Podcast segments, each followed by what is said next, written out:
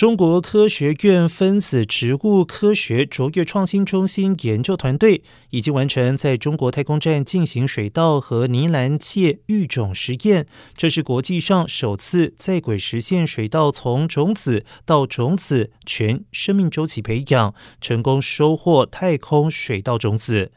中国太空站第三批太空科学实验样品四号已经随着神舟十四号飞船返回舱返回地面。这批样品当中包括了经历一百二十天全生命周期的水稻和呢南芥种子，并于五号运抵北京确认完好之后交付相关实验科学家。